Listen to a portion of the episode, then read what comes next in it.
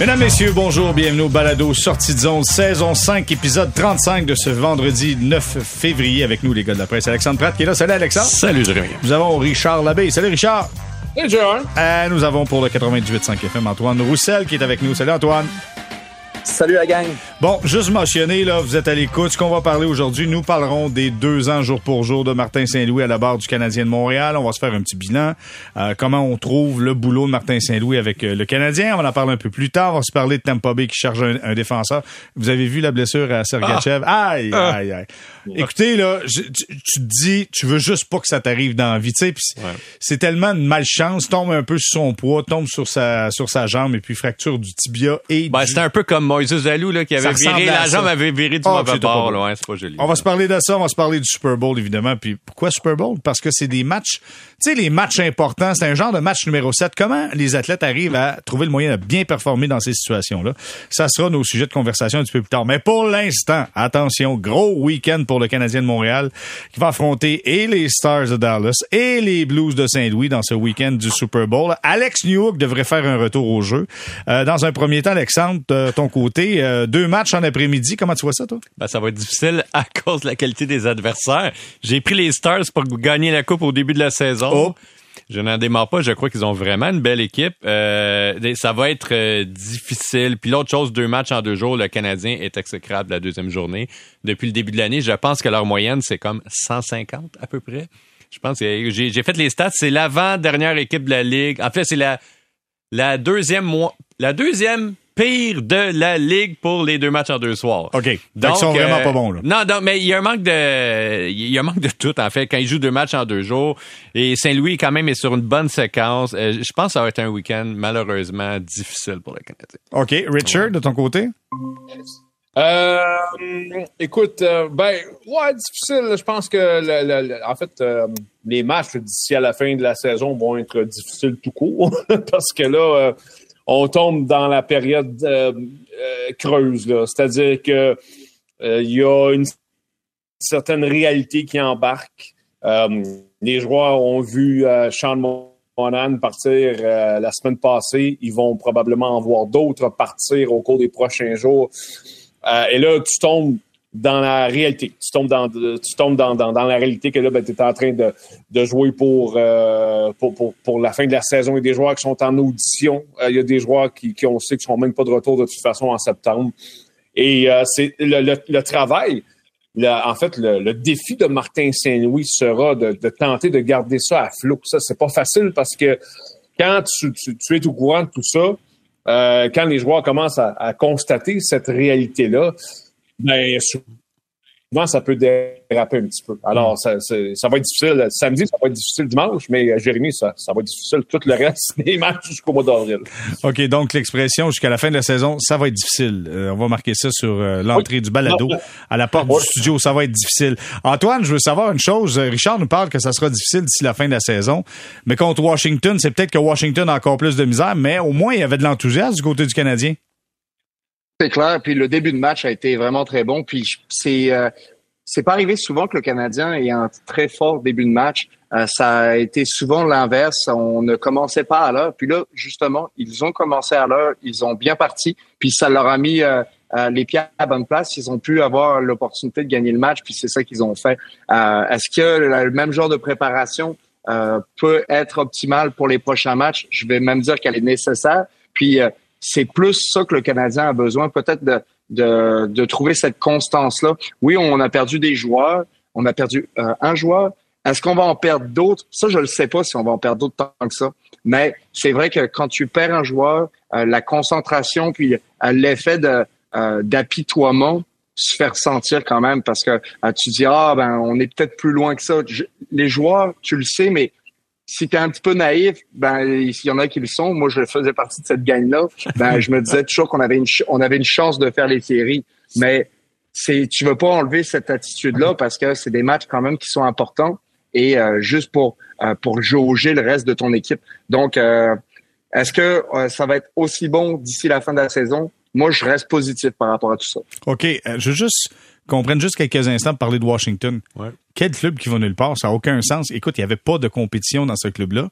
Euh, comment t'expliques ça, Alexandre, que ce club-là était un club compétitif? Là, je comprends, Backstrom n'est pas là. Euh, Kuznetsov était sur le programme de la Ligue nationale de hockey.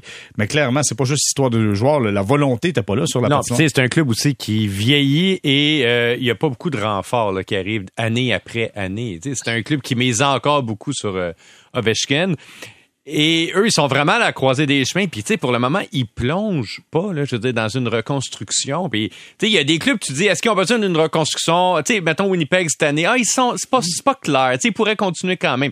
Washington, ils en ont clairement besoin d'une reconstruction, tu sais. Puis, ils n'y vont pas. Ça me fait un petit peu penser aux Sharks, là, mettons, il y a 3-4 ans. Tu tu le vois, là, ils s'en vont nulle part, là. Puis, sais, en fait, ils- s'en vont quelque part, ils s'en vont dans le mur, puis vite en plus, puis tu te dis, ils vont bien réagir, ils vont faire quelque chose, puis ils retardent, ils espèrent continuer comme c'est là. C'est un club qui doit prendre les décisions difficiles et qui ne les prend pas présentement, puis aujourd'hui, il en paye. OK. Euh, ah, j'ai goût de. Je lance une, une, une allumette dans une botte de foin. OK? Richard, est-ce que Ovechkin doit changer d'équipe s'il veut battre le record de Wayne Gretzky? Hmm, ben là, c'est sûr que euh, si, par exemple, euh, à la fin de la saison, euh, le DG de l'équipe réunit tout le monde autour du feu, puis dit oh, écoutez, les boys, euh, on part en reconstruction. Euh, il est fo- fort possible qu'Ovechkin lève la main et qu'il dise Ouais, ça, ça, ça me tente pas. fait que je pense que la, la, la, la- la force des choses pourrait peut-être mener à ça. Mais je, je sais pas, euh, Jérémy, si euh, Ovechkin, euh, premièrement, euh, je sais pas si euh, il y aurait tant d'équipes que ça qui lèveraient la main pour lui. En tout cas, pas à ce salaire-là. C'est sûr que c'est un gars qui a été qui, qui nous a habitués à une grosse production de buts. C'était 50 buts, pas, il y a, pas, il y a 20 ans, là, il y a deux ans, là, Ovechkin, c'était 50 buts. Donc, il nous a habitués à ça. C'est plus ça. Alors, je ne sais pas jusqu'à quel point un club voudrait d'un gars comme ça qui, en plus, a une, une certaine réputation d'un gars qui, qui est difficile à diriger, euh, qui parfois n'en fait qu'à sa tête. Euh, c'est, c'est, c'est- c'est ça. Je ne sais pas jusqu'à quel point il y aurait tant de, de, de, de mains qui se lèveraient pour lui. Moi, je suis l'impression que oui. là. J'ai l'impression que si tu mets Ovechkin sur le marché, euh, il y a plein de gens qui vont être intéressés juste parce que c'est Alexander Ovechkin, juste parce que c'est le record. Il est à quoi, une soixantaine de buts? Là? Ouais, c'est sûr qu'un club de bas de classement, mettons les Sharks à San Jose, puis tu veux mettre du monde Ouais, mais dans tu sais, ton Ovechkin aréna. part pas de Washington s'en aller à San Jose. Non, non, là. c'est ça. Non, puis il y a une clause de non-mouvement non plus. C'est ça. tu sais. Mais écoute, ça te prend un club de bas de classement, il gagne 9,5 millions puis par année pour encore deux autres saisons, puis il a 38 ans. C'est pas tous les clubs qui peuvent accueillir ça, mettons, sur leur structure. OK. Antoine, penses-tu que Ovechkin doit changer de place pour battre le record de Wayne Gretzky? Ben, il va avoir besoin d'un meilleur joueur de centre parce que c'est ça qui faisait la clé de son succès Ouais. aussi. Euh, puis euh, peut-être qu'il va devoir ajuster sa façon de jouer parce que tout le monde était capable de vivre avec Alexandre Ovechkin euh, quand il marque 50 buts par année euh, Ouais. de ses, euh, ses défauts.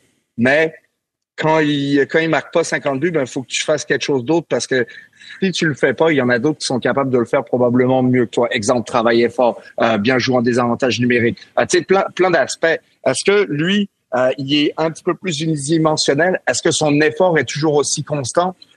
Je pense pas. Mais euh, il y a des joueurs comme euh, Brett Hall qui ont été, euh, qui ont été échangés, puis qui c'était des joueurs plus ou moins unidimensionnels, mais parce qu'ils sont arrivés dans une équipe euh, de vétérans, une équipe qui, était bonne puis qui cherchait à aller chercher une coupe cette année, ben c'était probablement possible.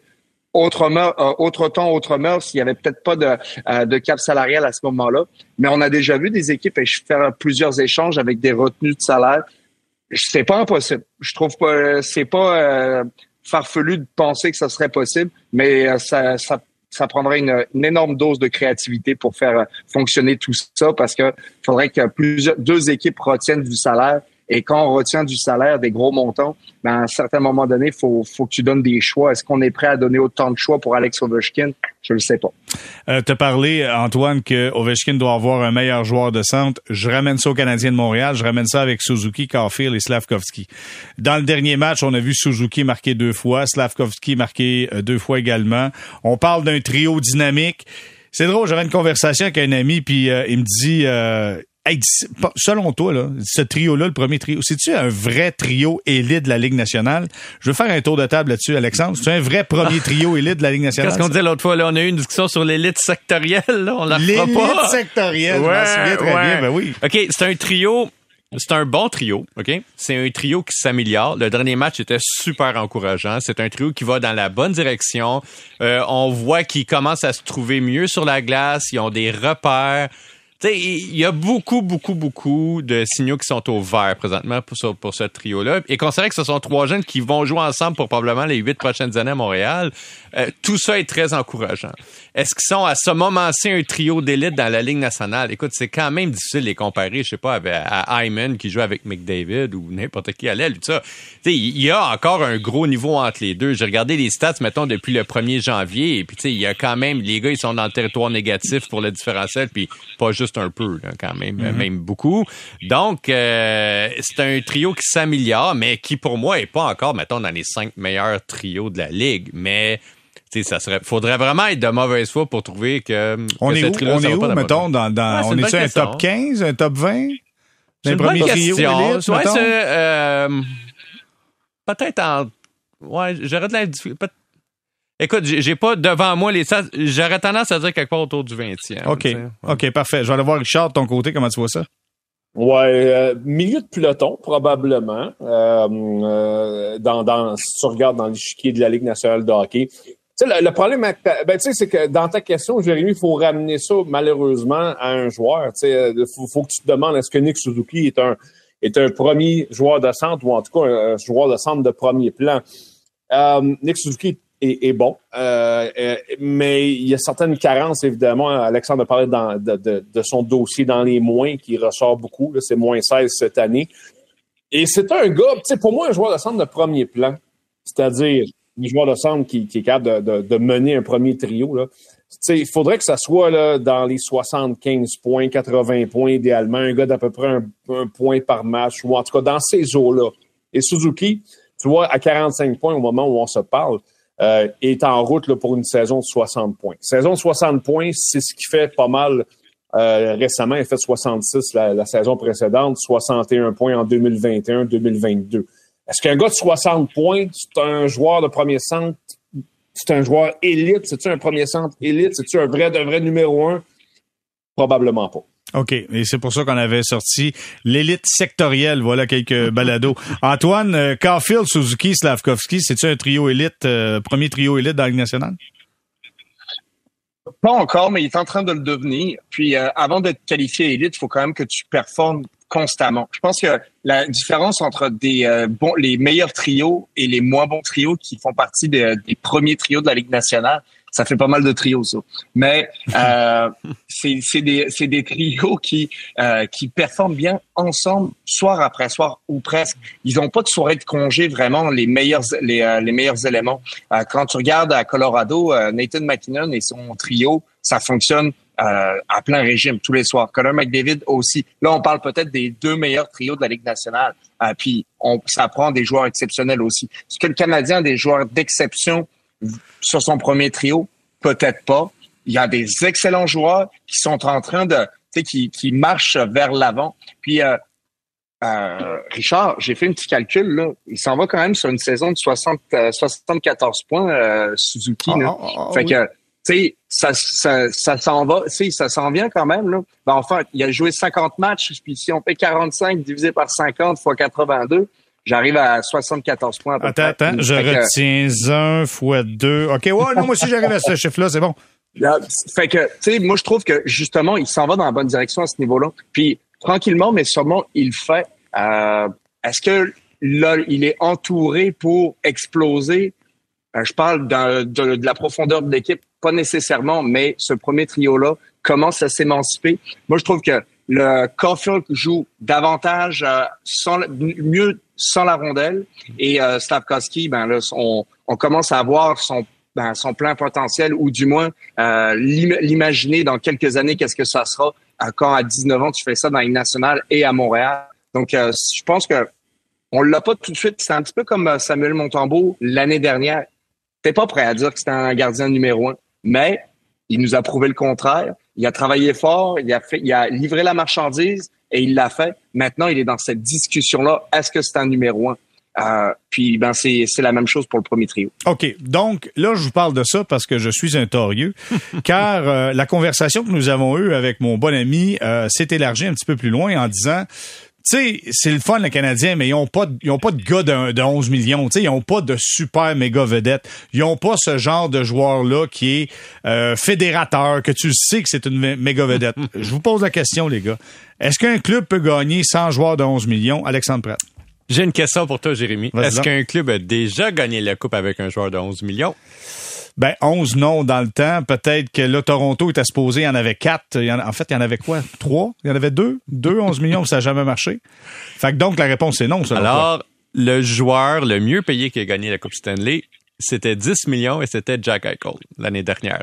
Avant, il n'y a jamais eu un seul, une seule équipe avec un joueur de 10 millions qui a gagné la Coupe Stanley. Évidemment, ça va venir. Il va y avoir l'augmentation du plafond salarial. Fait qu'un jour, oui, toutes les équipes vont gagner la Coupe avec un joueur de 11 millions. Euh, donc, est-ce que c'est nécessaire? La réponse, c'est non. OK, mais je vais juste rajouter. Je disais 11 millions dans le style de méga vedette. Ouais, genre McDavid. ouais, tu sais, méga vedette. Est-ce qu'un club est obligé d'avoir ben, une méga vedette pour penser ben, gagner? Alors, la réponse euh, nous a été donnée dans les dernières saisons. Il y a plusieurs clubs qui ont réussi à gagner sans avoir de méga vedette. Tu sais, les Blues avaient une super bonne équipe. Je veux dire, puis est-ce que Pietrangelo est une giga vedette à la défense? Je sais pas, mais ils ont quand même gagné, puis il n'y avait pas de giga vedette. L'année dernière, les Golden Knights ont gagné avec une équipe extrêmement forte.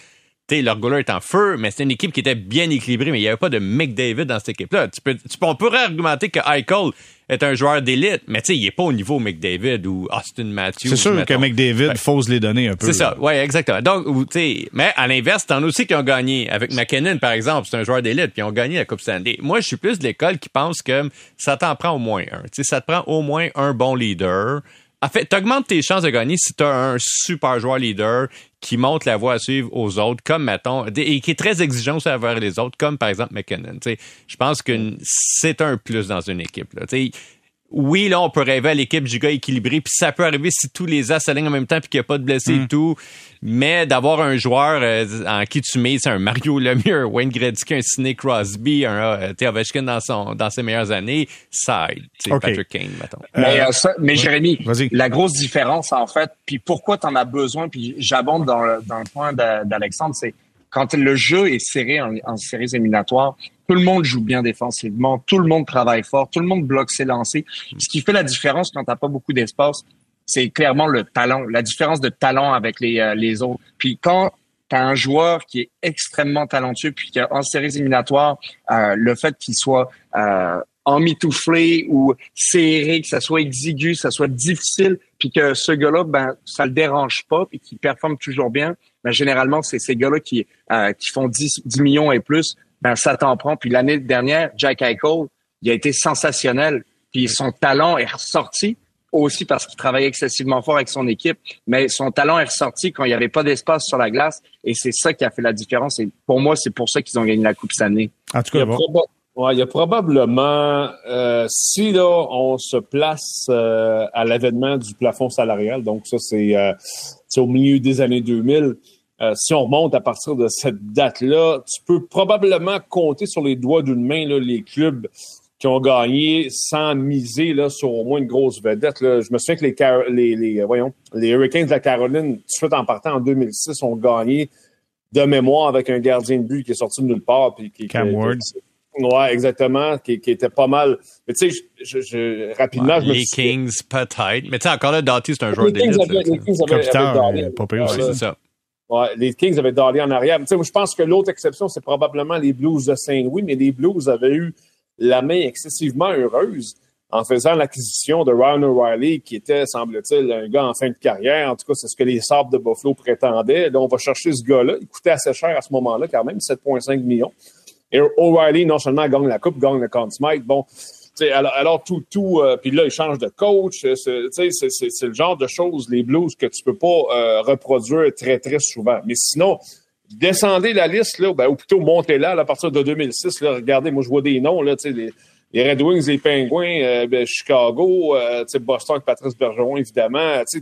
Euh, Ovechkin qui a fini par gagner en 2018. Là, y a, puis évidemment, le Lightning. Il y, a beaucoup, beaucoup, beaucoup de clubs là-dedans qui ont des grosses vedettes. Alors, sais, sans te dire que c'est impossible, euh, c'est des histoires là, comme le Canadien de 86, là, tu, tu vois plus ça. Là. Puis attends, il y avait quand même Patrick Roy, le Canadien de 86, et Bobby Smith qui étaient deux solides joueurs. Là.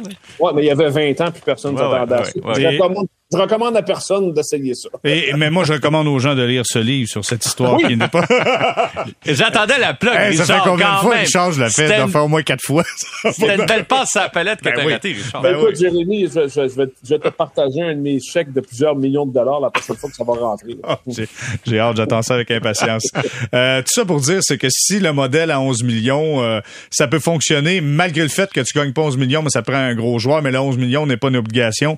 Vite casser le modèle à Toronto parce que ça marchera pas. Moi, selon moi, là, il y a une couple de gars qui sont payés chèrement, mais clairement, euh, il y a un enjeu différent. Je veux vous parler de Juraj Slavkovski. OK, tantôt, Antoine, t'es effleuré, tout ça, te dit, ce gars-là a 19 ans. Et savez-vous quoi? on préparait tout ça, je regardais, je regardais Slavkovski, puis j'entendais Martin Saint-Louis dire en point de presse, tu sais, là, faites attention, il se mettra pas à marquer deux buts à chaque match, en voulant un peu euh, enlever la pression sur, sur Slavkovski. Je me suis dit, le gars a 19 ans. Le gars a 19 ans et il est en train de, de manger des répétitions, est en train de prendre de l'expérience dans la Ligue nationale. Tu sais, autant qu'on a douté, sincèrement, en tout cas, est-ce qu'on est honnête là, entre nous? Là? Il n'y a personne qui écoute, là, juste nous autres. Ce gars-là va être bon. Là. Oui. Il va être bon, sincèrement. Il va être excellent. Hey, c'est incroyable. là. Vas-y, Antoine. Il va être excellent. Puis oui, on est juste entre nous autres. Est-ce qu'au début de l'année, je, je, je t'aurais dit ça? J'ai envie de te dire que non. Je l'aurais pas dit. Puis même que je pense que je t'avais dit que je le verrais à Laval. À fait que félicitations aux Canadiens d'avoir été persévérant avec lui le, parce que c'est ça que le Canadien fait preuve de patience et de persévérance parce que c'était pas évident à un moment donné. Là, c'est, euh, certains matchs, il était difficile à regarder, mais en même temps, est-ce que s'il y avait eu un autre 20 matchs comme le, son premier 15 à 20 matchs, euh, qui aurait été euh, continu, je pense qu'on l'aurait retrouvé à Laval. Mais il y a eu le déclic après le, entre le match 15 et 20 et après ça, on n'a jamais vraiment regardé en arrière. Mais euh, la patience à ce moment-là a été quasiment étirée au maximum, selon moi. Là. Ouais, ce qui est ce qui euh, ce qui est impressionnant, Jérémy, dans son cas à lui, Slavkovski, c'est en, premier, moi, c'est c'est la façon dont il aborde le jeu. Tu sais, je me souviens, j'ai parlé euh, je me sens en particulier d'un moment où je lui ai parlé, je pense que c'est avant les fêtes, là, il y avait un creux euh, où, où, il jouait pas, pas vraiment bien, puis on parlait justement, on se demandait, bon, est-ce que ce serait pas mieux de, le retourner à Laval? Puis à un moment donné, je lui avais parlé de ça. Puis euh, j'avais parlé, bon, ouais, c'est-tu, est-ce que c'est, c'est quoi? Y a-tu trop de pression? Est-ce que c'est trop, trop de, de, de, réflecteurs qui sont braqués sur toi? Tu sais, je, j'essaie de voir un petit peu, puis et, il répondait avec l'assurance d'un gars savait que, ben, regarde, c'est pas si pire que ça. sais puis à un moment donné, il m'a dit, ah, il y a des affaires pires que ça dans la vie, puis regarde, ça va se replacer. Puis je trouve ça très rafraîchissant qu'il dise ça, parce que ça te montre que euh, il va pas justement se laisser euh, se laisser s'effondrer plutôt par les attentes, la pression, ce qu'on peut dire de lui. Euh, c'est un gars qui, a toujours un sourire affiché sur le visage dans le vestiaire. C'est un gars qui, qui prend, je pense, en tout cas, qui, a l'air de pas prendre les choses trop au sérieux. Et je pense que ça peut l'aider dans un cadre comme celui-ci où on parle de hockey euh, au mois de juillet. T'sais. Fait que lui, il est là, il est là-dedans, il comprend c'est quoi, mais il s'en met pas trop sur les épaules. Puis c'est probablement la bonne attitude. Et je pense que Martin Saint-Louis a travaillé beaucoup avec lui là-dessus également. Mais d'avoir cette attitude-là, je pense que ça va l'aider euh, probablement dans le très long terme. Moi, là, ce que j'ai aimé, c'est récemment, là, dans un point de presse, il est arrivé, il dit, il, parce qu'il a travaillé avec Dr. Shot, on a parlé euh, tellement sur le balado, Dr. Shot, et euh, il dit là maintenant, il dit, tu sais, on me dit tellement de prendre des lancers, je vais être capable de lancer quand tout le monde dans le centre belle me dit, shot, shot, je vais être capable de shotter. Ça, au moins, tu sais, il est capable de prendre ça avec un grain de sel un peu, mais tu sais, le kid, là, sincèrement. Mais, mais tu sais, moi, ce que j'aime, c'est qu'il y a beaucoup de place pour la croissance, fait que même si tu regardes ses statistiques avancées, c'est un gars qui aurait dû marquer plus de buts qu'il en a marqué cette année. il aurait dû marquer trois buts de plus que ce qu'il a, normalement en fonction de la position sur la glace et tout. alors là, c'est un écart qui est quand même pas trop grave. non, non, c'est ça. Non, mais c'est comparé, par exemple, à Alexis Lafrenière, qu'on n'arrête pas de dire cette année, ah, il est vraiment malchanceux, Alexis Lafrenière, puis il se fait voler des buts, puis tout le kit, là. Euh, donc, euh, de ce côté-là, il y a de la marge. Je pense que plus il va progresser dans la ligue, plus la fraction de seconde, qui que tu hésites avant de tirer ou en tout cas que, que tu es malchanceux, ça a tendance à s'effriter avec l'âge. Fait pour moi, il y a de la, du potentiel. L'autre affaire, pour moi, le grand changement cette année, c'est on dirait qu'il comprend bien c'est quoi son rôle au sein de l'équipe. Hey, L'année dernière, il y avait des moments là, en zone centrale où il était tellement perdu. Puis, J'ai l'impression qu'elle voulait pas la rondelle un moment Exactement. Puis après ça, il y avait de la misère même à la pourchasser. sais là, sur le trio qui est là présentement, le gros travail, le travaillant, faut que ce soit lui. il, mm. Caulfield avec sa taille, malheureusement, c'est pas le gars. Tu il va là, il joue de mieux en mieux Caulfield dans les deux sens. Mais tu il faut que Slavkovski soit très très impliqué dans le jeu. Et plus il va s'impliquer, plus il va avoir de touches. Puis, tu sais, plus il y touche, plus il va avoir de passes, puis plus il va avoir de buts en son adverse. Puis pour moi, c'est la grande différence avec la saison dernière. L'année dernière, il n'y en avait pas de touche. Projiflait presque jamais. Pour vrai, là, il était comme non impliqué dans le jeu. Puis euh, ses tirs, souvent, il était placé plutôt loin pour tirer. sais, il n'y avait pas beaucoup de bonnes opportunités. Là, il va au filet, ce qu'on le voyait pas faire. Même, même au début de l'année, c'était un petit peu plus difficile. Mais là, là c'est constant. On dirait qu'il sait où jouer. Puis ça, pour moi, tu sais, crédit euh, au personnel d'entraîneur du Canadien. je suis sûr qu'ils ont fait, ils ont découpé la glace, ils ont dit, toi, tu t'en vas jouer dans le parallélogramme qui est là, je sais pas comment on dit ça, mais en tout cas, le, losange ou le carré ou le rectangle ou le rond ou le triangle. Mais tu sais, il, il, lui montre dans quelle zone aller jouer et il se tient là, puis il est bon là tu veux pas que Safkowski il reste en zone centrale, puis il fait juste la domper, puis qu'il espère qu'un autre joueur sur son trio va aller la chercher. Plus il est impliqué, meilleur il est, puis ça, c'est encourageant. OK, je vais faire une pause, mais juste avant, je vais aller à Antoine. Antoine, euh, a dit la chose suivante, tu sais, je commence à comprendre ce qui se passe sur la glace tu sais, il y a eu tellement d'années, dans les années 90, tu savais, le défenseur sortait ça à l'aile ou sortait ça au centre. Maintenant, tout est changé. La sortie de zone se fait avec un, un petit, un petit chip, euh, un petit chip à la ligne bleue. Le défenseur envoie ça à la ligne bleue, à la ligne rouge, un chip. Le gars qui passe au centre. Ça t'a pris combien de temps, toi, Antoine, d'apprendre cette game-là, d'apprendre ce que c'est la Ligue nationale de hockey?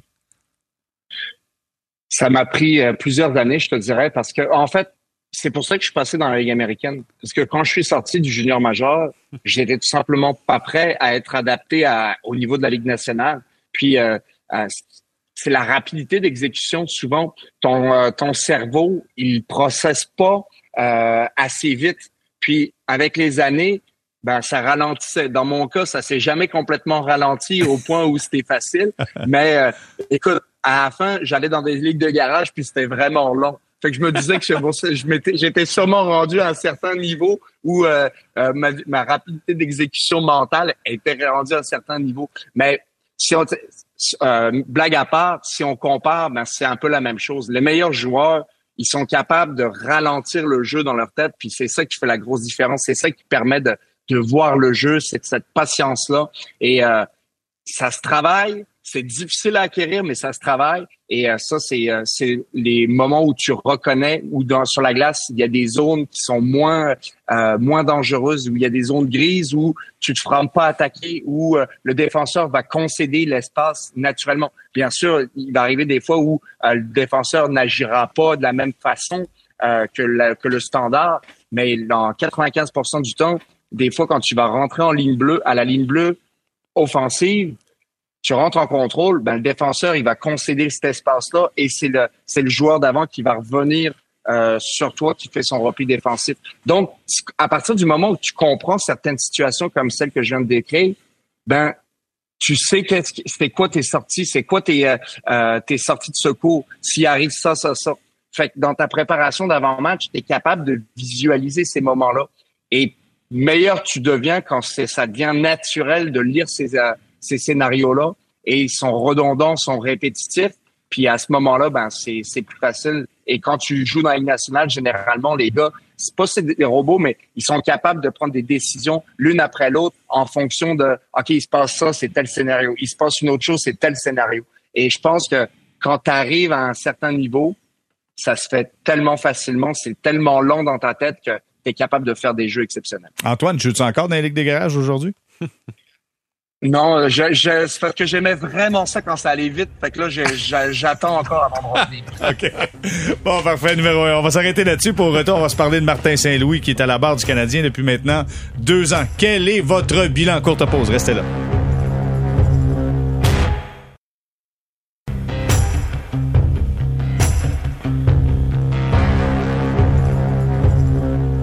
On est de retour au balado Sortie de zone, saison 5, épisode 35 avec Alexandre Pratt, Richard Labbé et Antoine Roussel. Bon, messieurs, Martin Saint-Louis, ça fait deux ans officiellement qu'il est à la barre du Canadien de Montréal. Alors, ça fait 66 victoires, 85 défaites, 18 euh, défaites en bris d'égalité. Quel est votre bilan? Alexandre Pratt, monsieur le juge, vous commencez.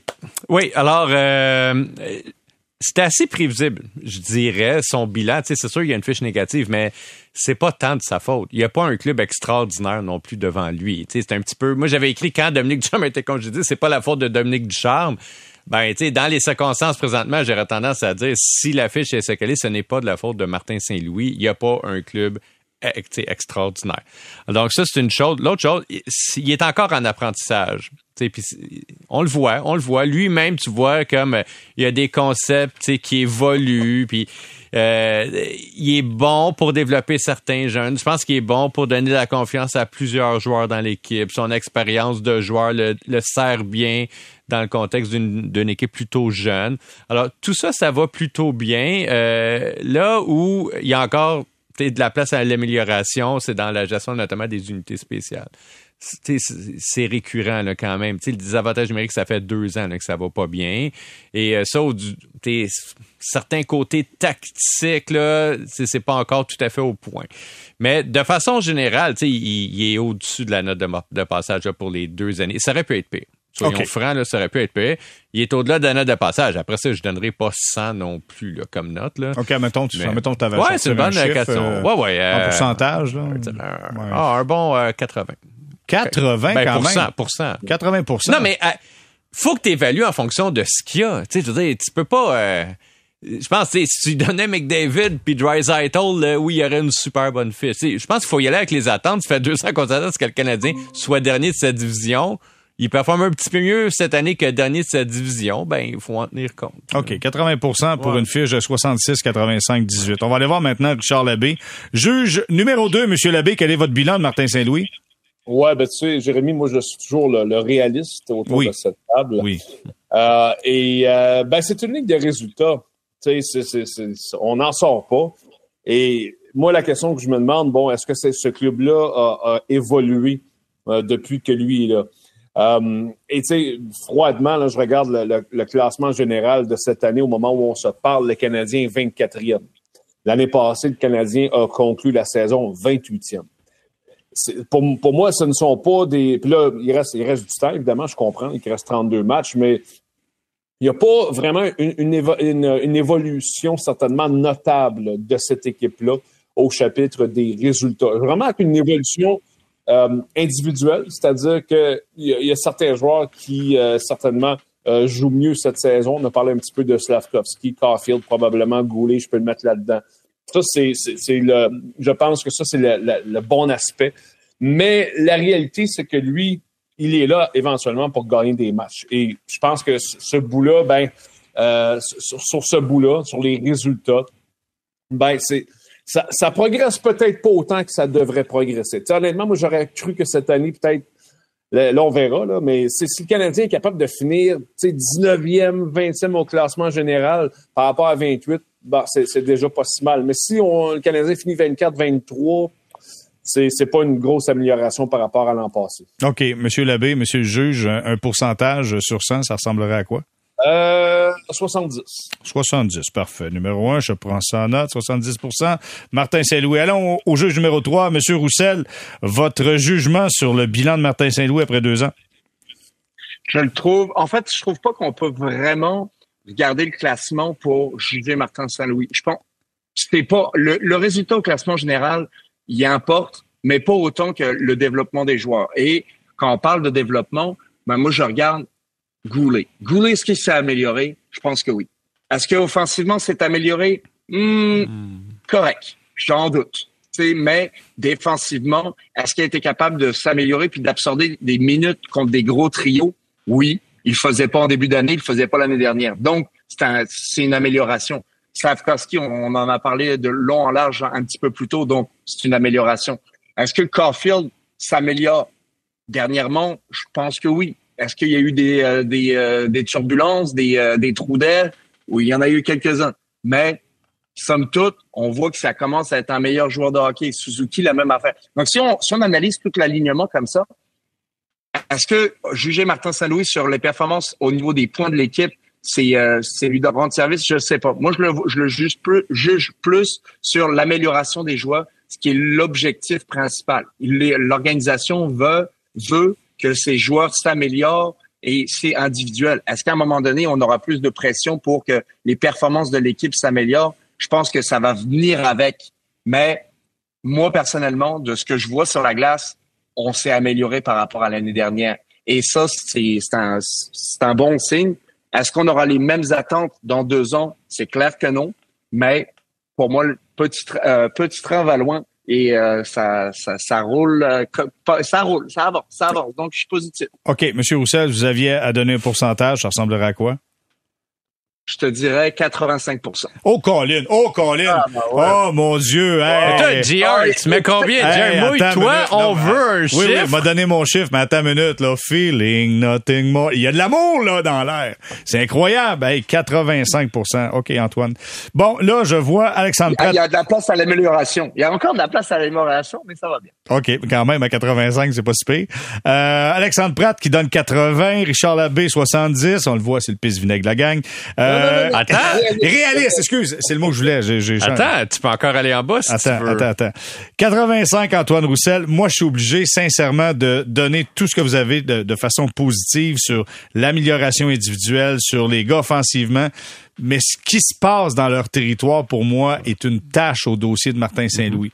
Ça, c'est le manque d'expérience. Et là, vous allez me dire, il apprend sur le tas. Vous avez raison. Je suis compréhensif par rapport à ça. Mais selon moi, si tu as juste une simple stratégie défensive de couverture de zone, que tu n'obliges pas tout le monde à faire des crossovers, des criss-cross, pas à suivre à gauche, à droite, il y a beaucoup moins, beaucoup moins de turbulences dans leur territoire, puis je pense qu'on est un petit peu plus compétitif. Fait que pour cette raison-là, moi, je, je, pense que je vais être encore un petit peu plus réaliste que Richard. Je, vais donner 65, moi. Je donne 65 parce que offensivement, c'est le fun. On marque des buts, mais on s'en fait marquer tellement, là. Tellement. Ça a aucun d'accord, bon mais, sens, mais deux facteurs là-dedans. Un, il y a quand même cinq défenseurs qui ont un an et demi d'expérience dans la Ligue je suis d'accord avec toi, ça. OK. Puis le deuxième, tu sais, ta ligne de centre, tu sais, le centre est comme vraiment très important. pour le niveau défensif, il y a quand même deux centres dans l'alignement présentement qui devraient être dans les Ligue américaine. OK. Votre honneur, monsieur, euh, monsieur Pratt. Oui, je veux juste, juste ajouter quelque maître, chose. On dit maître. Euh, ben là, vous êtes juge, là. Ah, tu maître aussi? On dit Sa votre Majesté, non? OK, ben là, pas tant, OK? Pousse pas, pousse pas. Ce que je veux dire, c'est que c'est justement si tu as des jeunes qui manquent d'expérience en défensive, fais ça simple. Ouais. Tu sais, fais ça simple, va pas compliquer les choses, c'est déjà assez compliqué. On doit trouver un certain tempo. Juste pour ça, moi, il y, a beaucoup de positifs, mais le jeu défensif, ah, je pense ça a amené beaucoup de problématiques avec les gardiens de but, ça a amené beaucoup de problématiques dans le territoire du Canadien. Vraiment, pour moi, c'est une tache noire au dossier de Martin Saint-Louis. Mais qui suis-je à part être un pisse vinaigre? Bon, ceci étant dit, euh, allons voir du côté du Lightning de Tampa Bay, qui eux seront à la recherche d'un défenseur à la date limite des transactions le 8 mars, suite à cette blessure à, Sergachev, qui s'est double fracture à une jambe. Euh, C'était pas joli à voir les images, mais là je regardais dans le cas des, euh, dans le cas du Lightning de Tampa Bay, pas de choix de première ronde, pas de choix de deuxième en 2024, pas de choix de première ronde en 2025. Et là, comment tu veux faire pour aller chercher des défenseurs, pour aller chercher quelque chose? Tu vas aller chercher un gars d'impact, là. Tu peux pas aller chercher un 5-6, là. David Savard ne retournera pas à Tampa Bay, non, là. Non, non. OK, on fait quoi, Alexandre? Ben, il faut que tu changes un attaquant. Je veux dire, oh, ben non, mais il n'y a, a, pas 1200 options, là, quand même, là. Qu'est-ce que tu veux faire d'autre? Si tu veux un défenseur, il va falloir que tu donnes, si tu veux un bon défenseur, par exemple, Noah Neffen, ou, il va falloir que tu donnes une chip, là. Puis présentement, ils ont vraiment des trous dans la défense, là. Ça va, il n'y a rien à donner. Non, c'est ben ça. non, mais ils n'ont rien de. Qu'est-ce qu'ils qu'est-ce ben, qu'ils vont faire, Antoine? Non, mais ils ont des bons contrats, mais justement, tu veux les garder, ces contrats-là, Ils sont un petit peu mal pris présentement. OK. Antoine, ils font quoi? Ils font quoi? Ils ont, je pense qu'ils ils vont rouler les dés, puis ils vont, ils vont y aller comme ça, puis euh, ils vont espérer de se rentrer, se rentrer en série de avec les, euh, l'équipe qu'ils ont. Je pense pas que cette équipe-là peut nécessairement continuer toujours donner ses choix de première ronde éventuellement. Euh, tu vas vouloir des jeunes, puis faire une transition aussi euh, quand même, puis rester compétitif parce qu'ils ont acquis, cette équipe-là. Et je pense que sur le long terme, oui, tu veux lui donner à, l'équipe actuelle toutes les chances de gagner, mais il faut quand même qu'en tant que bon gestionnaire, tu dois quand même évaluer le futur. Puis cette équipe-là a acquis un savoir exceptionnel durant les années où ils ont été dominants, où ils ont été trois fois en finale de la Coupe Stanley. Je trouve que ça serait un manque à gagner s'ils pouvaient pas le partager avec des plus jeunes qui vont être avec l'organisation pendant plusieurs années. Je pense qu'il y a un calcul à faire par rapport à ça, de où est-ce que tu te situes par rapport à, cette prémisse-là, puis après ça, tu dois prendre des décisions. Mais si c'est pour donner, rendre l'équipe meilleure tout de suite et essayer d'avoir une autre chance, euh, oui, c'est clair que tu échanges tout, puis euh, t'espères avoir d'autres bons joueurs. Euh, tu donnes ton choix en 2026, en 2027. Euh, je pense qu'il n'y a pas nécessairement de limite où est-ce que tu peux aller. Avec tes, tes choix de première ronde, tu peux y aller peut-être à deux, trois ans plus loin, quatre peut-être. Donc oui, tu pourrais l'améliorer, mais à quel point tu te tires dans le pied pour le futur, je le sais pas. Moi, je pense que ils vont y aller avec un petit statu quo, mais, je, mais écoute, j'ai pas de boule de cristal. Puis une chose est sûre, c'est que Julien Brisebois nous a surpris souvent avec plein de plein d'échanges qu'on n'avait jamais vu venir parce qu'il va chercher des joueurs que justement on pense pas qu'ils sont disponibles, mais finalement ils deviennent disponibles. Donc euh, euh des fois on peut avoir de, la vision biaisée par rapport à ça. OK, juste une chose. Richard, je vais t'entendre dans quelques instants. Juste une chose le, le, cycle du Lightning de Tampa Bay achève quand même. Tu sais, là, le cycle achève parce que là, tu as, des gros contrats qui sont là. Il faut que tu sois capable d'en profiter. Tu as, Vasilevski qui est devant le filet, tu Edmund qui est là, tu as Kucherov qui est là à l'attaque, tu as Braden Point qui est là. Tu sais, as du talent, mais le cycle achève. Fait donc, selon moi, Julien Brisebois veut quand même être compétitif tant aussi longtemps que l'opportunité est là faut que tu sois capable de transiger avec un club qui n'a pas tant besoin de choix repêchage. faut que tu sois capable de transiger avec un club qui serait peut-être prêt à prendre un jeune joueur de talent et en même temps, peut-être un joueur qui n'est pas juste un, joueur prospect, mais un joueur avec un salaire intéressant pour te libérer de l'espace à masse salariale. Dans ce cas-là, est-ce que j'ai dit ça tantôt à la blague, mais Richard, je veux t'entendre, est-ce que David Savard ne devient pas une option de retourner dans le même groupe qu'il a déjà connu avec qui il a remporté la Coupe Stanley? Ben, je pense que ça peut être une option, mais c'est probablement pas leur plan A. Je pense que ils vont, ils vont tenter autre chose avant et peut-être pourraient revenir à lui après ça. Mais tu sais, euh, oubliez pas une chose, quand le Lightning euh, a perdu Vasilevski plus tôt cette saison, on s'attendait à ce que le Lightning fasse une transaction. On, se demandait, Jake Allen s'en va-tu là-bas? Finalement, qu'est-ce qu'ils ont fait? Absolument rien. Euh, je pense que Julien Brisebois a quand même beaucoup de confiance en, euh, en John Cooper et en sa capacité de tirer, de sortir des lapins de son chapeau. Il a fait ça déjà par le passé. Maintenant, l'autre affaire aussi, c'est que Julien Brisebois, en tant que, que, gestionnaire, en tant que gars qui prend des décisions difficiles, doit aussi se mettre lui-même face à la très froide réalité. C'est-à-dire que quand même bien que je tente des transactions, est-ce que je regarde dans l'Est, là? Est-ce que je suis capable de compétitionner avec Boston? Est-ce que je suis capable de compétitionner avec les Panthers? Est-ce que je suis capable de compétitionner avec les Rangers? Tu, dois te poser ces questions-là. C'est bien beau, tu veux gagner, mais tu, vas-tu vraiment hypothéquer une partie du futur maintenant en pensant que tu as peut-être peut vraiment une chance? Moi, je euh, je suis pas sûr, moi, que le, même avec euh, Sargachev dans la formation, là, euh, je vois pas, je voyais pas le Lightning euh, gagner la Coupe année cette année. Donc, je pense que Julien Brisebois doit vraiment analyser ça très, très froidement. Et avant de commencer à, à, vider les filiales, ces banques de choix repêchage, je dois vraiment se poser la question, est-ce que vraiment on a des chances? Mais il le fait parce que Stamkos, il l'a toujours pas prolongé. Stamkos devient joueur autonome à la fin de l'année. Stamkos, au début de l'année, souvenez-vous, la controverse, ah oui, mais signez-moi, signez-moi, montrez-moi que vous m'aimez, puis il l'a pas fait Brisebois. Donc, pour moi, il y a quand même un petit peu de réalisme là, de savoir que, ouais, peut-être qu'on va laisser partir à la fin puis qu'on va repartir un nouveau cycle. OK, fait donc, selon toi, on, je veux pas dire qu'on a abandonné sur l'idée bah. de remporter la Coupe Stanley. Moi, je pense. Ils vont essayer d'aller le plus loin possible cette année, Jérémy. Puis... Avec question. Sans pour autant tout vider. Puis, euh... ben, ils n'ont plus grand-chose à vider. OK, vider pour, euh, mettons, les prochains 100 ans. c'est ça. c'est pas comme dans la Ligue d'Ontario où tu échanges euh, un choix d'un enfant qui a 4 ans. exactement. exactement. Ouais, justement, on en parlait des gardiens de but. Tu as parlé, euh, Richard t'a parlé tantôt de, de, Jake Allen qui avait été, euh, lors de la blessure à Vassilievski, un nom qui ressortait, du moins ici du côté de Montréal. Là, euh, il y aura des gardiens disponibles d'ici le 8 mars. Ce soir, juste vous dire que Marc-André Fleury affronte les Penguins de Pittsburgh. On va oh. célébrer du côté du Minnesota ce nouveau titre de Marc-André Fleury comme le deuxième gardien de l'histoire avec le plus grand nombre de victoires. J'en pose une petite de même. Euh, Richard, je commence avec toi. Est-ce que Fleury va être sur le marché, tu penses? Est-ce qu'il va changer de place pour aller dans un club qui a peut-être besoin d'assurance un peu devant le filet à l'arrivée des séries de fin de saison? Ben écoute, euh, on va certainement lui poser la question euh, pour des on, on, on fera pas ça évidemment sans, sans lui parler au préalable. Alors, Marc-André, tu as le goût de faire quoi? ça, va je pense que ça va être la question. Si lui décide, écoute, moi, j'ai vraiment le goût d'essayer d'y aller pour une dernière, une dernière poussée, peut-être une dernière bague. Je pense qu'on va tenter euh, de l'accommoder.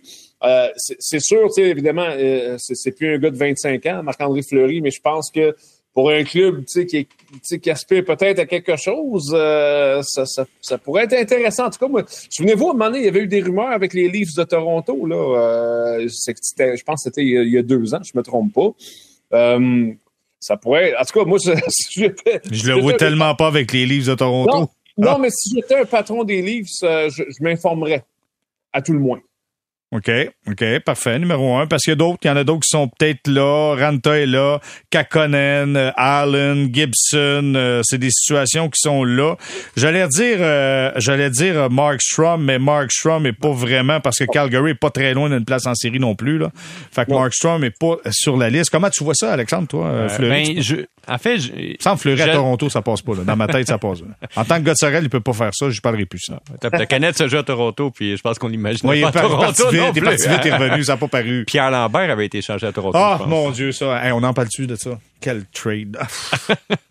Alors, euh, je, je sens pas qu'il y a un marché présentement pour les gardiens de but. Je, je sens que c'est à plat totalement. Il y a eu tellement d'occasions depuis le début de la saison de clubs qui se sont ramassés avec des gros problèmes de gardien de but. Puis on est vraiment là, on a ratissé comme euh, le balotage. Euh, on est allé prendre des trois, quatrième, cinquième gardiens de l'organisation. On l'a vu avec la Caroline là, qui a rappelé Yannif Peretz. sais, je sens pas qu'il y a de l'attraction pour faire des grosses transactions de gardiens de but présentement. Le meilleur cas, c'est à Montréal. Il y en a là, des gardiens de but disponibles à Montréal. Puis je suis convaincu que le Canadien pensait pas être au au début du mois de février, puis encore avoir trois gardiens de but, puis il y en a encore trois. Fait j'ai de la misère à avoir un marché euh, secret pour euh, rechercher un gardien de but, surtout que ceux qui sont disponibles sur le marché coûtent cher. Tu même Fleury est à 3,5, euh, Allen est à presque 4 millions. Tu si c'était 4 millions, mais, mettons, t'es pour mettre 4 millions sur un joueur à la date limite des échanges, est-ce que tu le mets dans un gardien secondaire? J'ai un petit peu de misère ben, avec si tu t'appelles les Oilers d'Edmonton, puis tu ben, comprends que Skinner va pas faire la job dans les séries. il vient quand même de traverser une belle période, le Skinner. très belle période. bonne il est chance. jeune, le Skinner. Hein? hey, Non, mais c'est pas un... dans les séries l'année passée? Ouais, mais c'est pas un gardien qui a 36 ans non plus. Là. Il est jeune. Je pense qu'il est même plus jeune que Matambo. Là. Mm-hmm. Donc, tu sais, il, y a quand même de la marge. C'est une équipe qui marque des buts aussi puis qui gagne des matchs de 5. Là, c'est différent. Alors, moi, si j'avais à mettre 4 millions, je le mettrais pas dans un gardien de but présentement. Antoine, comment tu vois ça? Mais la question, ben, la question, c'est un petit peu la même que tu posais euh, un petit peu plus tôt. Est-ce que tu as besoin d'un gars de 11 millions à l'attaque ou en, joueur pour gagner la Coupe Stanley? Mais l'autre question, c'est est-ce que tu as besoin d'avoir le meilleur gardien pour gagner la Coupe Stanley?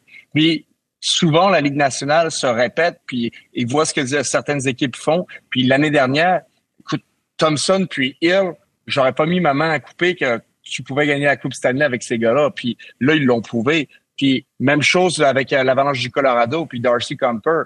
C'était euh, dernièrement, on voit que tu n'as pas nécessairement besoin du meilleur gardien sur la terre pour gagner. Donc peut-être que les équipes font ce calcul-là aussi.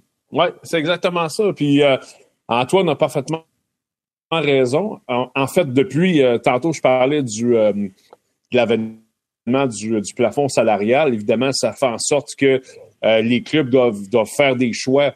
Et depuis, ça fait plusieurs fois là, que les clubs font le choix de ne pas payer beaucoup devant le filet. Et il y a plusieurs équipes qui gagnent avec des gardiens, euh, qui se rendent jusqu'au bout avec des gardiens qui, qui, qui à ce moment-là, en tout cas, faisaient pas beaucoup d'argent. Puis oubliez pas, là, nommez-les, là, les gars, les gardiens de but avec des bagues là, dans les 10-15 dernières années. Il n'y a pas beaucoup de noms là-dedans qui s'en vont au temps de la renommée. Là, vous avez du vous avez du, euh, du, du, Murray, vous avez du, du Bennington, puis vous avez du Crumper, puis vous avez ah, Antiniemi a gagné la Coupe cette année. Je veux dire, c'est c'est quand même, euh, je pense que la preuve est faite là, depuis euh, à plusieurs, à plusieurs occasions, même si Stéphane White ne serait pas d'accord.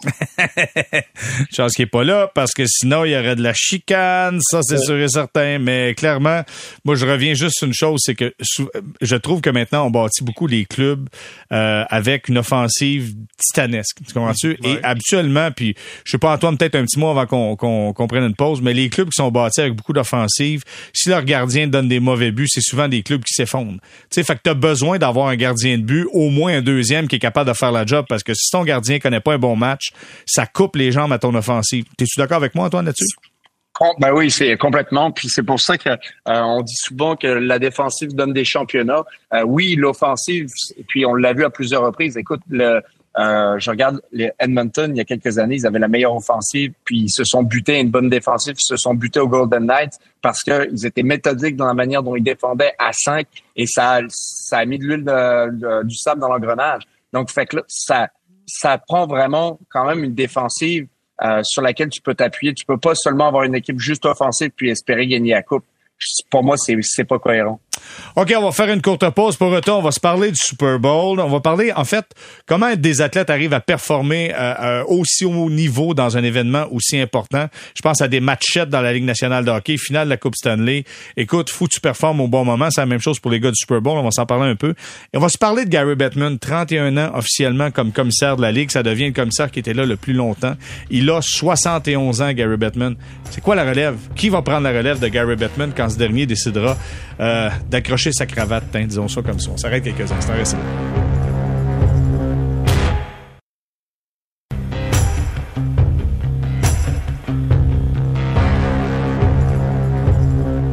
On est de retour au balado Sortie de zone saison 5, épisode 35 avec Alexandre Pratt, Richard Labbé, Antoine Roussel. Messieurs, ça fait 31 ans que Gary Bettman est commissaire de la Ligue nationale. Lui qui a dépassé Clarence Campbell, il a maintenant 71 ans. C'est quoi la relève de Gary Bettman, mon cher Alexandre? Ben, je pense que Bill Daly, qui est son adjoint, est bien placé. 59 Daly. Ouais, il est quand même assez jeune. Puis c'est quand même quelqu'un qui maîtrise bien tous les dossiers. C'est quelqu'un aussi qu'on met de l'avant. Euh, il prend de la chaleur sur plusieurs dossiers, des bonnes relations avec la plupart des médias aussi avec lesquels il Pas collabore. trop charismatique, par contre. Ben, Est-ce que c'est la job d'un commissaire d'être charismatique? Ben, faut que tu vendes ton produit un petit brin, là. Oui, ça dépend. non, mais Batman, au moins, il y a du monde qui l'haïsse, il y a du monde qui l'aime, mais tu sais, il laisse pas indifférent. Bill Daly. Oui, mais tu sais, en même temps, ça dépend. Tu peux déléguer aussi. Là. Tu peux t'entourer de gens euh, extrêmement charismatiques qui vont aller vendre ton produit aussi. Puis toi, tu fais comme plus les décisions un petit peu dans l'ombre. sais. Mais je pense essentiellement, ça prend quelqu'un qui est pragmatique, qui est capable de prendre des décisions rapides, de prendre les bonnes décisions rapidement. C'est quand même le représentant aussi des propriétaires. Je pense qu'il est bien perçu chez les propriétaires, Bill Daly. Donc, je pense que ce sera lui. Mais on peut toujours être surpris. Sais, euh, Gary Batman euh, six mois avant d'être nommé, il y a absolument personne qui le voyait dans ce poste-là non plus. Là. Mhm. Il a amené une jeunesse, il a amené du dynamisme euh, dans cette ligue-là. Puis là, bon, c'est sûr qu'Antoine, étant, étant un ancien membre de l'association des joueurs, ne sera peut-être pas d'accord sur tout, mais il a quand même fait du bon aussi, Gary Bettman. il y a une stabilité. Absolument, absolument. Il, y a, une stabilité là, dans cette ligue-là qui est, qui est remarquable comparée à, plein de ligues qui sont pas la NFL. Euh, les, les revenus sont en hausse. Euh, c'est une industrie qui est en santé. Il y a plein de mauvaises... Euh, tu sais, il y, a plein de mauvaises notes aussi. Tu sais, il y a eu des, arrêts de travail. Il y en a quand même plusieurs. Le déménagement des Nordiques, c'est pas un plus. Mais en même temps, tu regardes aujourd'hui Denver, c'est quand même tout un marché pour la Ligue nationale. Ils remplissent soir après soir depuis quasiment 20 ans. Tu sais, de façon générale, en excluant, mettons, ce qui est avec les Nordiques puis les arrêts de travail, c'est plutôt positif. L'autre tâche à son dossier, c'est le hockey international. De ce côté-là, je pense que la Ligue nationale passe encore à côté de belles opportunités. Antoine est un super bon cas. Maintenant, il y a des joueurs de la France, du Danemark, de l'Autriche. Mais je pense qu'il y a énormément de place à la croissance de ce côté-là. L'avenir du hockey passe par l'émergence du hockey dans ces pays riches-là. Tu l'Allemagne, je veux dire, l'Autriche, la France, le Danemark, c'est des pays qui sont riches, la Norvège. Et, euh, j'aimerais ça voir plus d'implication, mettons, de la Ligue nationale pour développer ces marchés-là. On le fait, mais pas assez, à mon avis. Mais de mm. façon générale, il y a quand même fait des bonnes choses pour le hockey. Vas-y, Antoine. Ah, oh. ben, pour, pour moi, euh, c'est Bill, euh, Bill Daly aussi qui va arriver, qui va sûrement reprendre. Du moins, c'est j'ai la même opinion que vous. On le forme, on le voit de plus en plus. On le voit euh, prendre à la charge, à sa charge, à plusieurs conférences de presse aussi. C'est sûr que Gary est encore bien présent, mais on a on a tendance à, à déléguer puis on, on, y voit une belle transition selon moi. Puis oui, Gary Bettman a arrêté le hockey à plusieurs reprises. Mais moi, personnellement, je trouve qu'il a fait, il a fait quand même du bon. Euh, ça a donné de la, le, cap salarial, c'est plate, mais ça a donné de la stabilité sur euh, plein d'autres euh, dossiers. Ça a fait que les équipes se sont développées, les propriétaires ont continué de vouloir investir dans leurs équipes. Donc, d'un point de vue d'affaires, le hockey s'est bien développé aux États-Unis grâce à lui. Donc, c'est euh, il y a un bilan un petit peu mitigé. Je suis d'accord, je suis d'accord avec Alexandre au niveau du, euh, sport international. Euh, il aurait pu prendre euh, plus de leadership. Ils l'ont pas, la Ligue nationale l'a pas vraiment fait. Puis peut-être que c'est pour ça que le basket a plus décollé à un certain moment donné que, que le hockey. Mais il y a d'autres facteurs là. C'est pas seulement ça, ça mais pourquoi le basket a décollé plus. Mais on n'a pas suivi la vague et maintenant on est vraiment euh, on a un bon fossé avec le, avec le basket à l'international. Richard? ben, j'allais dire, moi, il y a deux, il y a deux choses vraiment qu'on va retenir de Gary Bettman si on reste. Et puis je pense que, que les gouverneurs, on va retenir deux choses. La première, c'est qu'au moment où il est arrivé, souvenez-vous, il arrive, lui, la première affaire qu'il fait, il donne la Coupe Stanley à Guy Carbonneau. Ça fait, fait longtemps, là. au moment qu'il est arrivé, ça fait très longtemps. Mais au moment où il est arrivé, euh, immédiatement a dit à tout le monde, euh, on va mettre du hockey dans le sud des États-Unis. Puis ça, euh, sur le coup, euh, il y avait beaucoup de gens qui étaient très, très sceptiques face à ce concept-là. Ben aujourd'hui, tu as, beaucoup d'équipes à Nashville, à, Dallas, entre autres, qui fonctionnent très, très bien et qui, peut-être n'auraient pas existé là, sans, sans cette vision-là de Gary Bettman. Puis l'autre chose, ben, c'est la seule chose qui compte, c'est que quand Gary Bettman est arrivé dans la Ligue nationale de hockey, euh, les sénateurs d'Ottawa sont rentrés dans la ligue à 50 millions de dollars. Euh, il y a tout récemment, le Kraken de Seattle est rentré dans la ligue à 650 millions de dollars. Donc, vous voyez un petit peu les bons là, qui ont été faits au niveau de la valeur des équipes. Je pense que si tu poses la, question au gouverneur de la Ligue, c'est quoi le legs de Gary Bettman? Ben, tous les gouverneurs vont sortir leur portefeuille, ils vont dire c'est ça. avant, avant, on en avait un peu, là, on en a vraiment beaucoup clairement, il a fait faire de l'argent à tout le monde. Puis euh, maintenant, écoute, ça n'a pas fait le bonheur de plusieurs partisans de hockey traditionnels, mais il était capable de sortir des sentiers battus et d'amener des franchises ailleurs. Malheureusement pour les gens de Québec euh, qui n'ont plus de franchise, ben écoute, on a développé d'autres marchés. Les gars, on va terminer en parlant du Super Bowl. Puis oui, tu sais, je sais que Richard est un fan fini de, de, de football. On va en parler, mais je veux juste parler de l'événement je regardais l'ampleur de la semaine de préparation pour le Super Bowl, entre les Chiefs et les 49ers. Je regardais l'événement qui sera du côté de, de, Las Vegas, le nombre de journalistes qui sont sur place, les gens qui sont là, toute l'histoire de Taylor Swift, à peu près toutes les télévisions mondiales sont là. Je me suis dit, il y a quand même des gars qui devront performer de façon magistrale cette journée-là, c'est-à-dire dimanche. Devront trouver le moyen de performer une journée donnée pendant que toute la planète regarde ce match-là d'un point de vue sportif, Antoine, un match numéro 7, un match de Coupe Stanley, un match, un match important, comment tu arrives à performer? Comment tu arrives à ne pas te laisser mener par les pensées de stress que tu peux avoir en tête? Écoute, euh, j'ai pas vraiment de réponse parfaite euh, à cette question-là parce que j'en ai pas vécu énormément. À des matchs numéro 7, je pense que j'en ai vécu trois dans ma carrière, deux dans la Ligue nationale et euh, un dans, euh, dans le junior. Puis dans le junior, j'ai perdu. Euh, ça, par, par contre, j'avais dormi comme un bébé la veille. J'étais pas tant nerveux. Euh, mais dans les matchs de la Ligue nationale, je me souviens que j'étais nerveux. J'avais un petit peu plus de misère à dormir. Euh, fait que ça, jouait toujours sur, euh, sur mon énergie. Puis moi, je jouais de manière énergique. Donc, ça, ça a toujours affecté. je me préparais du meilleur que je pouvais, ça c'est clair. Mais c'est difficile de pas de garder sa concentration avec tout ce qui se passe, mais de pas penser à l'enjeu. Puis on te le dit souvent, pense pas à l'enjeu, fais juste te concentrer sur le moment présent.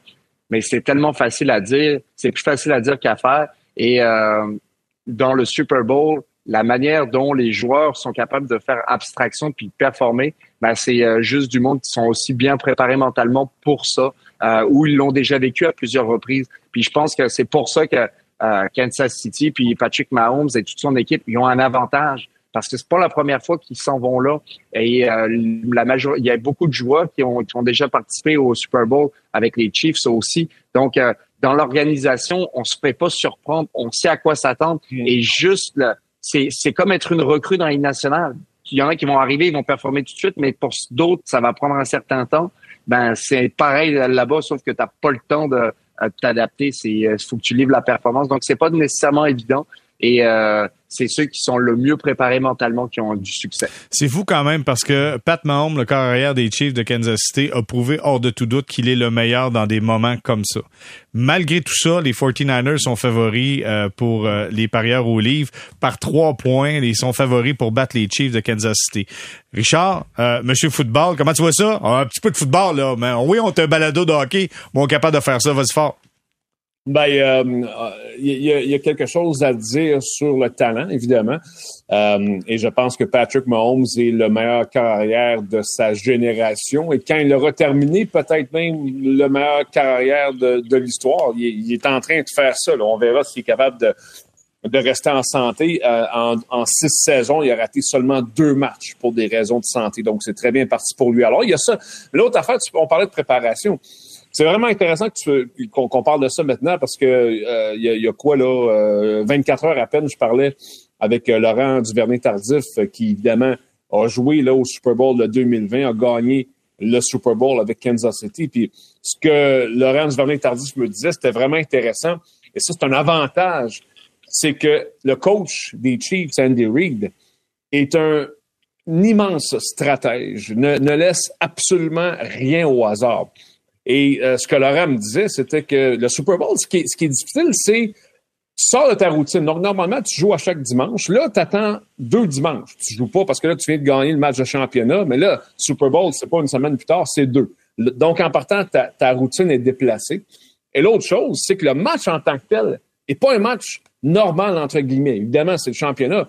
Mais avant le match, euh, il y a deux hymnes nationaux, il y a des présentations, c'est interminable, ça, ça, prend, ça, prend une heure avant que le, match commence. Et après ça, évidemment, au milieu, la pause, tu as le spectacle la mi-temps qui fait en sorte que tu as une pause d'à peu près 25 minutes, alors que normalement, une pause, c'est 12 minutes. Hey, on disait, on disait là, j'écoutais un reportage qui disait qu'Usher pourrait battre le record pour le plus long spectacle de la mi-temps. Ça va être long, longtemps cette année, je pense. Et, tu sais ce que Andy Reid a fait, et je suis sûr qu'il l'a fait encore cette semaine, euh, ce que Laurent Duvernay-Tardif me disait, ils avaient passé la semaine à s'entraîner selon l'horaire du Super Bowl, incluant la pause du milieu. Donc, les, joueurs des Chiefs ont simulé le, le spectacle de la mi-temps euh, et qu'est-ce qu'ils allaient devoir faire pendant 25 minutes en attendant?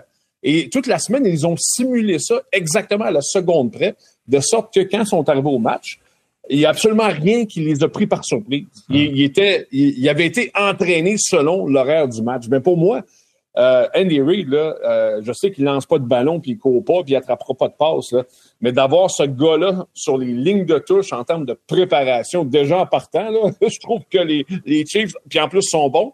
Mais ils ont lui en plus, c'est une coche en haut. Là. OK. qui gagne? Euh, Richard, commence avec toi, les Chiefs ou 49ers?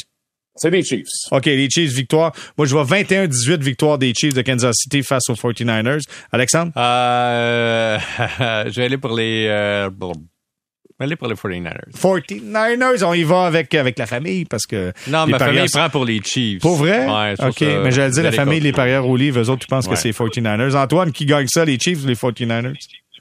Les Chiefs. Pour, les, pour la raison que je t'ai dit, puis on va y aller avec un score, ça va être un match offensif tant qu'à moi, ça va être 32 à 25. Oh, quand même. Oh, quand même. Les défensives auront connu quelques problèmes. Tu sais, on a parlé de football, mais on peut finir avec un lien avec le hockey. À qui sont les Chiefs? À qui sont les Chiefs? Voilà le lien avec le hockey.